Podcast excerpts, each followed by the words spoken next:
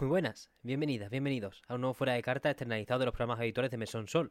Todos los viernes, la actualidad más ferviente, para tener ya un fin de tranquilo, con los titulares resueltos y poder centrarnos en jugar y en otras cositas. La semana pasada en el Mesón trajimos a Adrián Suárez de vuelta para hablar sobre su libro, Los secretos de las tierras intermedias más allá del Den Ring, un poquito más en profundidad tras haberlo lanzado, ya que cuando lo entrevistamos por primera vez quedaba un mes para que saliese, así que ahora hemos estado explorándolo, sus temas y su estructura con más profundidad y simplemente pasando un buen rato en un programa también cortito como la primera vez que vino, así que os recomendamos que paséis por ahí y también os tenemos que hablar de las próximas dos semanas. Ya os hablé la semana pasada de que este domingo tocaba la vuelta de Victoria alias Rokuso 3 para hablar sobre Drakengard y sobre el anime de Nier Automata, al que un programa al que le tengo yo bastante ganas ya de enseñaros, sobre todo porque al final va a haber un poquito de gameplay, ya que me he malentonado con jugar al Drakengard. Pero bueno, no va a haber review por mi parte, simplemente eh, como, como lo he jugado para ilustrar un poco lo que dice Victoria, no, no voy a añadir de pegadillo nada, nada mío a posteriori. Si, si quiero hablar de Drakengard será en la temporada 2 ya del mesón, porque para la temporada 1, para cerrarla, tenemos ni más ni menos que, joder, a mí me ha, me ha gustado bastante esto, la verdad. David Flores, diseñador principal y technical lead de Narita Boy, ha pasado por el mesón y nos ha concedido una entrevista bastante extensa, centrándonos en su recorrido pre-Narita Boy, durante el desarrollo y también un poquito sobre este futuro que no, del que no tenemos mucha idea, ya que están haciendo ahora mismo su spin-off, Haneda Girl. Y bueno, nos ha hablado cositas, ¿eh? Si queréis información sobre cómo están encarando el proyecto, sobre cuándo podría llegar a salir y otras cositas, pues os recomendamos que os paséis por el programa número 54 del mesón. Os pedimos desde la humildad que os paséis por las dos ocasiones, que apoyéis este final de temporada del mesón, porque honestamente ha quedado, ¿eh? Ha quedado muy bien. Estoy contentísimo con, con esta chance y también con este programa de Drakengard porque son dos programas muy distintos, muy únicos, en los cuales, pues como siempre intentamos en los buenos programas del mesón, pues la gente se vuelca y habla de lo que le encanta. Así que sin más dilación, pasamos ya al fuera de carta, vigésimo fuera de carta, extenso de narices. La verdad que esta vez he usado abreviaturas por un tubo, tengo cosas en el móvil también, para no pasarme de estas dos páginas de agenda a las que acostumbramos ajustarnos a la hora de plantearnos una semana rápida y al toque.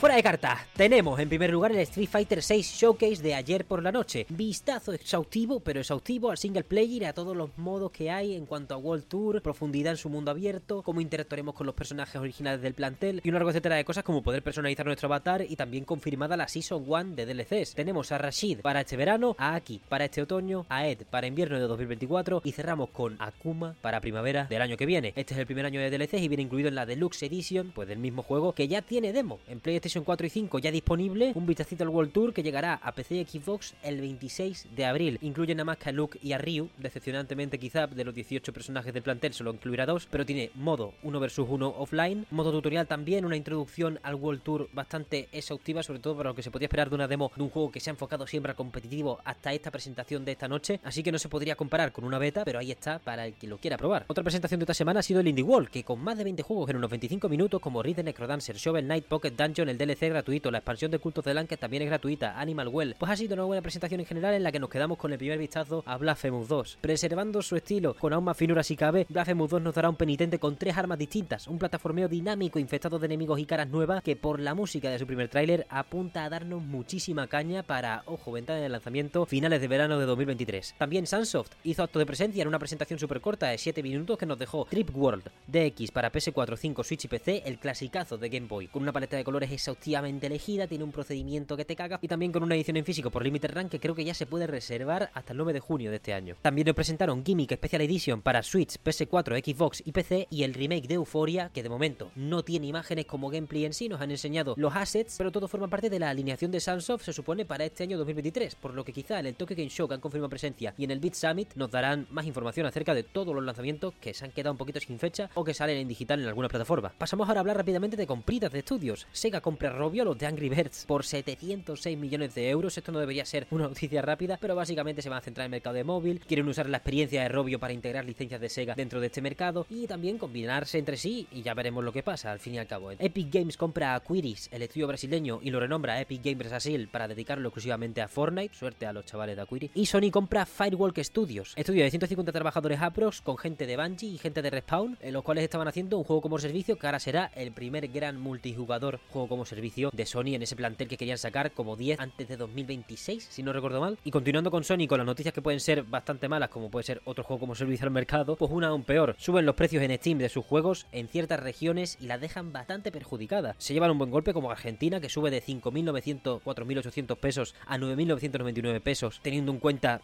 ya los impuestos que les han subido. En Canadá pasa de 70 dólares canadienses a 80 dólares canadienses. Y en Chile, por ejemplo, sube algo menos del 10% también. La verdad que no dejan de apretar. Los primeros que subieron los precios a principios de generación, subieron también los precios de las consolas. Podrían calmarse un poco ya que también nos están diciendo por otra vía que la Play 5 va por el mejor cuarto de año de una historia de una consola. La verdad que bastante lamentable. Y pasamos a hablar ahora del trasiego de personas, ya que Mark Haley, director de Little Big Planet y Dreams, abandona Media Molecule para embaucarse en aventuras incógnitas raras como las que parecía que iban a ser las de Joseph Staten, que ya ha declarado que va a Netflix para encargarse de un nuevo AAA para la compañía, imaginamos que en exclusividad para la plataforma de suscripción. Y por otro lado, hablando de Halo también, Franco Connor, el director de franquicia, también se va de Xbox y de momento pues bastante vaciándose está 343 Xbox, el ala de Halo en este aspecto. Y por último, en el trasiego de personas tenemos que Eric Barón paraliza el desarrollo de Haunted Chocolatier para seguir actualizando Stardew Valley. Esta está bastante graciosa, la verdad. Le deseamos lo mejor al Eric Barón, que tiene uno de los juegos más rentables de la historia, tanto para los usuarios como para él mismo. ¿Y cómo sería una semana llena sin una noticia de Activision Blizzard? La CMA quiere blindar su decisión frente a cualquier apelación, quiere que en cuanto se pegue el que parece que va a ser el sí, por su parte no puede haber lugar a apelaciones por parte de Sony o cualquier otra compañía, no sabemos qué herramientas tienen para ello, pero es su intención a día de hoy, y la Federal Trade Commission solicita en paralelo, mientras tiene denunciada a Microsoft y sigue investigando la adquisición de Activision Blizzard, pero denuncia en paralelo a Sony para pedirle papeles en relación con sus exclusividades en el mercado japonés, potencial competencia desleal, después de analizarlo debidamente, ya que muchísimos juegos que se desarrollan en Japón son automáticamente juegos de Play 4 y nunca pasan por los mercados de Microsoft. Pasamos ahora a los anuncios y lanzamientos de la semana. Ayer salió una nueva versión de Monster Hunter Rise bastante jugosa, una de las grandes actualizaciones, y los verificados de Twitter desaparecieron, así que tened cuidado con suplantaciones, la, información en la que llegáis si un verificado ya vale o no vale. Básicamente ahora todo el mundo que tenga un verificado es que está pagando Twitter Blue. Eso no significa nada malo per se, pero sí tenéis que tener en cuenta que esto ya va por la billetera, no por la integridad ni por la veracidad. Hoy sale Advance Wars 1 más 2 Reboot Camp para Switch, Dead Island 2 para PlayStation 4 y 5, Xbox y Epic Games Store en exclusiva y Thriving City Song para PC en Early Access. El 25 de abril saldrá, anunciado esta semana, el DLC de Xenoblade Chronicles 3, Futuros Redimidos, que de repente ha pasado de ser antes de fin de año a ser el 25 de abril. También este día tenemos After Image para PC, Xbox One, Xbox Series X y S, Switch, PS4 y 5, Trinity Trigger para PC, Switch, PlayStation 4 y 5 y Straight Lights para PC y Xbox. Al día siguiente, 26 de abril, tenemos Cassette Beasts para PC, Xbox y Switch. El 27 tenemos The Last Case of Benedict Fox para PC y Xbox, Live Alive para PC, PlayStation 4 y 5, recordad que ya está en Switch. Y el 28, el viernes que viene, Star Wars Jedi Survivor, el pelotazo de Vince Zampella y Respawn en tremendo mes, la verdad. Y en cuanto a las fechas concretas que nos dejó el Indie World, tenemos ya disponible Shadows over Loathing, ya disponible también Tesla Grad Remaster y Tesla Grad 2. El 24 de abril sale Cult of the Lamb, las reliquias de la fe. El 12 de junio sale Oxenfree 2, Los Signals. El 30 de junio Crime O'Clock. El 18 de agosto Bomb Rush Cyberpunk. El 5 de septiembre Chance of Senar. Y el 27 de septiembre Minocos Night Market. Y seguimos con Nintendo porque el Nintendo Switch Online ha revelado nuevos juegos para su servicio de suscripción más paquete de expansión, ya que en la biblioteca de Sega Mega Drive nos han añadido Flicky, Kid Chameleon, Pulseman de Game Freak y Street Fighter 2 Special Champions Edition. También tenemos esta semana el repaso a la quincena del Game Pass. Tenemos ya disponibles Minecraft Legends, Coffee Talk, Episode 2, Hibiscus and Butterfly y Homestead Arcana, mientras entra el 27 de abril, como dijimos antes, Cassette Beast, el 27 de abril llega Blast Blue, Cross Tag Battle y The Last Case of Benedict Fox y cerramos quincena el 2 de mayo con Redfall. Dicho esto, se van el día antes, el 1 de mayo, Booksnacks, Dragon Quest Builders 2 y Tetris Effect. Y destacamos en DLC, que no solemos decirlo, pero esta vez muy importante, si jugáis Vampire Survivors en Game Pass, recordad que incluye la expansión de Tides of Foscari y la de Legacy of the Moonspell. Y en otro orden de cosas tenemos que Playdate pasa las 50.000 unidades, doblando las expectativas de ventas. Company of Heroes 3 aterrizará en consolas en mayo según Sega. Monster Hunter Now es el Pokémon GO de la saga de Capcom y tendrá beta a final de mes buscando salir en septiembre. Y ya están las reservas disponibles del año 2 de la revista Loop, negocios locales. Aquí lo tenéis. Si compras la edición física del año completo o solo del primero, Loop Dinero, que es el tercer número en realidad, su edición digital se incluye gratis, sin DRM ni cosas raras. Los envíos planean salir en mayo y tenéis todos los enlaces en la descripción para acudir a la prensa de calidad, a la prensa independiente que Dios sabe que este país necesita.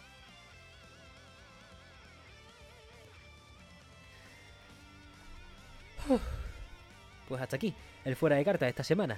Época de alergias, eh, os tengo en mis plegarias a todas y todos los alérgicos como yo, que los ojos les explotan, la nariz se le pone colorada, colorada, o moquean y no pueden más con la vida. Pero vaya, no, no es el momento de hablar de, hablar de alergia, espero que estéis todas bien, básicamente, y, y ya, ya queda poco, estamos a finales de abril.